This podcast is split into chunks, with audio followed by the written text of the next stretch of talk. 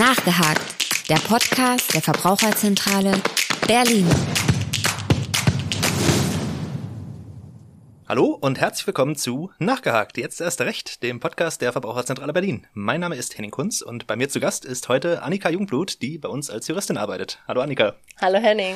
Annika, aufmerksame Zuhörer kennen dich vielleicht schon aus der Folge zu unseriösen Schlüsseldiensten. Heute werden wir uns aber nochmal einem gänzlich anderen Thema widmen, nämlich der sogenannten Sharing Economy. Hinter diesem schönen Begriff verbirgt sich ganz allgemein gesprochen die gemeinschaftliche Nutzung von Gütern oder Dienstleistungen sagt einem jetzt erstmal nicht so furchtbar viel. Wie so oft hast du uns aber auch dieses Mal einen konkreten Fall mitgebracht und dann werden wir es hoffentlich auch ein bisschen besser verstehen. Annika, Du hast das Wort. Ja, ganz genau. Ich habe heute einen Fall mitgebracht, der für sehr großen Ärger bei unseren Verbrauchern Herrn F geführt hat und ihn mehr als 1500 Euro kosten sollte. Herr F hatte nämlich bei einer sehr bekannten Autovermietung einen Kleinwagen gemietet, um ihn für einen Einkauf zu nutzen. Und als er das Auto dann nach seinem Einkauf auf einer freien Parkfläche abstellte und der Mietpreis dann auch dafür von seinem Konto abgebucht wurde, dann schien zunächst erstmal alles in Ordnung zu sein.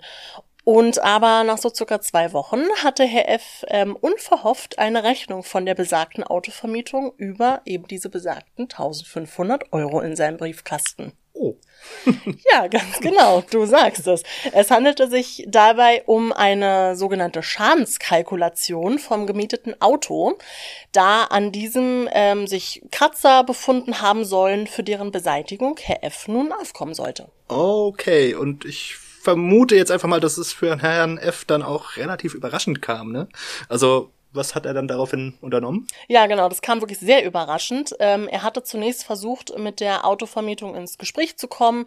Das hat aber leider wirklich so gar nicht geklappt, da man ihm sagte, dass die Rechnung schon so stimme und er sie jetzt einfach bezahlen soll. Ja, Herr F. war darüber aber wirklich so verwundert und erschrocken, dass er sich an uns dann gewandt hat, weil er einfach nicht mehr wusste, was er jetzt nun machen soll. Nachvollziehbarerweise, okay. Das heißt, es gab jetzt auch keinen Unfall oder ähnliches und Herr F. konnte sich jetzt auch sonst nicht erklären, wie es überhaupt zu dieser unverhofften Rechnung kam. Nein, wirklich überhaupt gar nicht. Er berichtete uns, dass er mit dem Mietauto weder einen Unfall hatte, noch dass ein Dritter irgendwie an dem Auto gewesen war. Er konnte sich überhaupt nicht erklären, wie auf einmal ein solcher Schaden Schaden an dem Auto entstanden sein sollte. Interessant, okay. Ähm, wie ist denn die konkrete Beratung mit Herrn F. gelaufen? Was hast du ihm da geraten? Ja, genau. Also Herr F. hatte vorab schon versucht, eine Einigung mit der Autovermietung herbeizuführen, beziehungsweise überhaupt erst einmal eine Auskunft auch darüber zu bekommen, wie der Schaden denn entstanden sein soll und wo der herkommen soll. Ähm, wir haben uns dann in dem Fall äh, im Rahmen einer Rechtsvertretung für Herrn F. haben wir diese angenommen. Okay, ja. vielleicht können wir an der Stelle noch mal ganz kurz schildern, was im Rahmen so einer Rechtsvertretung dann auch ganz konkret passiert. Ja, na klar. Also die Rechtsvertretung ist sozusagen ein Auftrag der Verbraucher oder Verbraucherin an uns, dass wir für sie in Kontakt dann mit dem Verkäufer oder mit dem Unternehmen treten, um eine außergerichtliche Einigung für sie zu erzielen. Mhm. Und also einige Unternehmen reagieren auch wirklich überhaupt erst, wenn sie ein offizielles Schreiben von uns erhalten oder lenken dann auch erst ein. Meistens ist es so, dass ein Schreiben von uns ein, naja, sagen wir es mal, scheinbar höheren Druck irgendwie auf die Unternehmen auszuüben okay. scheint, als wenn es nur vom Verbraucher kommt. Aber ähm, jetzt nochmal zurück zum Fall. Mhm. Ich habe die äh, betreffende Autovermietung dann angeschrieben und erst einmal die Fakten einfach aufgeführt, nämlich dass Herr F. sich keiner Schuld bewusst ist. Und ich forderte die Autovermietung dazu dann auf, darzulegen, wie sie darauf überhaupt kommen, dass Herr F. den Schaden hier verursacht haben soll. Spannende Frage, ja. Ganz genau. Und äh, die Antwort war dann wirklich mehr als knapp. Also die Autovermietung hat sich hier wirklich lediglich darauf berufen, dass dem Folgemieter danach des Autos dann diese Kratzer aufgefallen seien, bevor er das Auto gemietet hat. Mhm. Ja, und aus diesem Grund haben sie jetzt einfach geschlussfolgert, dass Herr F. den Schaden ja nur verursacht haben kann. So einfach kann das Leben sein. Okay, gut, das äh, hört sich jetzt nach einem recht fadenscheinigen Argument an. Äh, ich meine, die Tatsache, dass er die bestehenden Schäden jetzt nicht gemeldet hat, bedeutet ja auch nicht automatisch, dass er sie dann trotzdem oder dass er sie dann verursacht hat. Ähm, aber Die interessante Frage ist ja jetzt so ein bisschen, wer muss denn jetzt hier überhaupt was beweisen? Im Endeffekt steht hier ja dann Aussage gegen Aussage. Ja, nun ja. Also das Beweisrecht gehört in rechtlicher Hinsicht wirklich zu einem der schwierigsten und auch umfangreichsten äh, Themengebiete. Mhm. Und viele Gerichte müssen sich damit wirklich tagtäglich auseinandersetzen, wer jetzt hier nun was beweisen muss in dem Fall.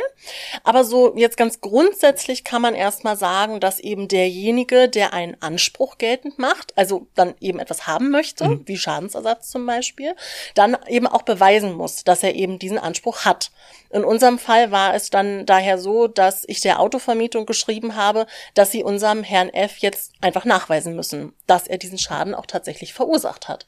Klingt soweit erstmal logisch. Okay, es, äh, wie hat denn die Autovermietung auf das Schreiben dann reagiert? Ja, also das Schreiben fiel erstmal ziemlich kurz aus. also auf meine äh, rechtlichen Ausführungen sind sie eigentlich so gut wie gar nicht eingegangen. Mhm.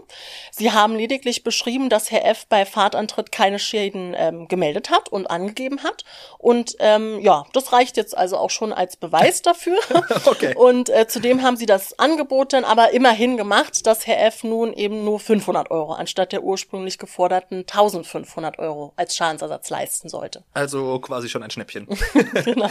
Okay, aber nach deiner Schilderung von eben haben Sie mit diesem Schreiben ja eigentlich immer noch nicht dargelegt, dass Herr F. jetzt diesen Schaden verursacht hat, oder? Ganz genau. Also du sagst es. Ja, das haben Sie immer noch nicht gemacht.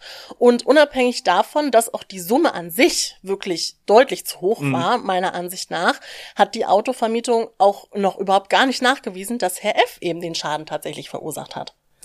Okay, gut. Wo wir jetzt gerade schon davon sprechen, vielleicht nochmal die Frage, was wäre denn ganz grundsätzlich eine angemessene Summe gewesen, wenn er jetzt diesen Schaden tatsächlich verursacht hätte? Also kann ich als Unternehmer jetzt einfach jede Summe fordern, die ich so für angemessen halte, oder gibt's da irgendwelche Regeln? Ja, schön wär's. nein, ja, oder auch nicht. genau, oder auch nicht.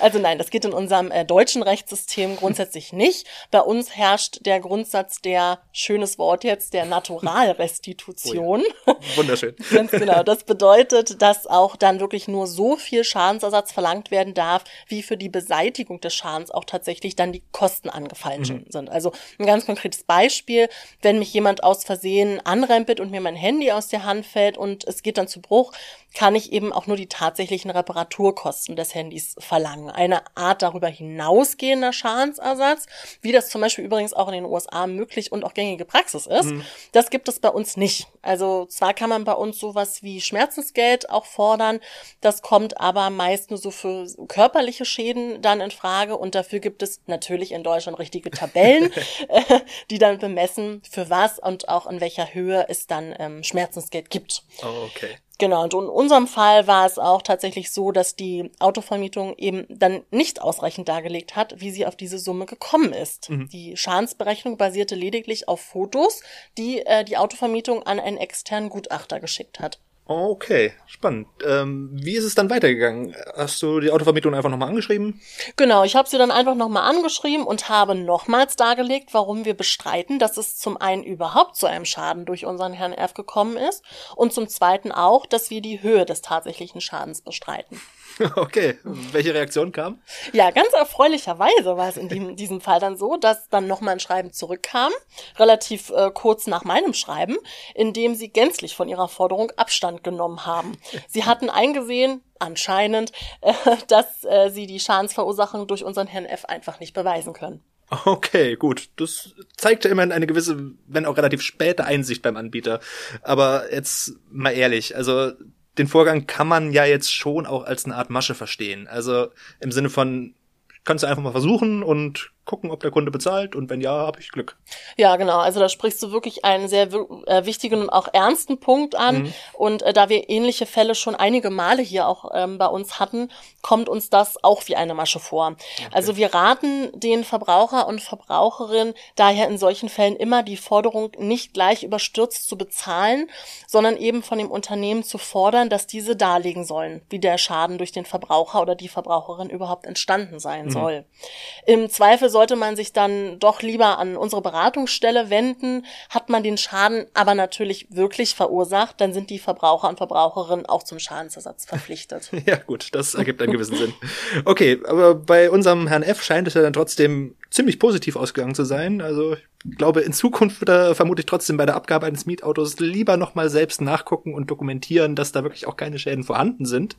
Was ja, vielleicht auch ein guter Tipp für alle Zuhörerinnen und Zuhörer ist. Ja, ganz genau. Also da sprichst du nochmal was ganz Wichtiges an. Das, verbrat, äh, das rate ich auch sowieso jedem Verbraucher oder Verbraucherin, dass man vor und auch nach der Fahrt ähm, von dem Fahrzeug dann eben die Fotos macht, mhm. ähm, beziehungsweise Schäden, die einem auch vom Mietantritt selber auffallen, ähm, dass man die dokumentiert mit Fotos. Mhm. So kommt man eben im Nachhinein nicht in so eine sehr unschöne Situation, wie es bei uns jetzt in diesem Fall war. Ja, unschön trifft es.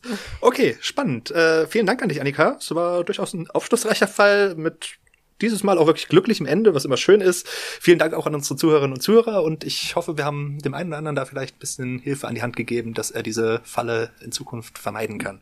Gerne. Vielen Dank an dich. Nachgehakt. Der Podcast der Verbraucherzentrale Berlin.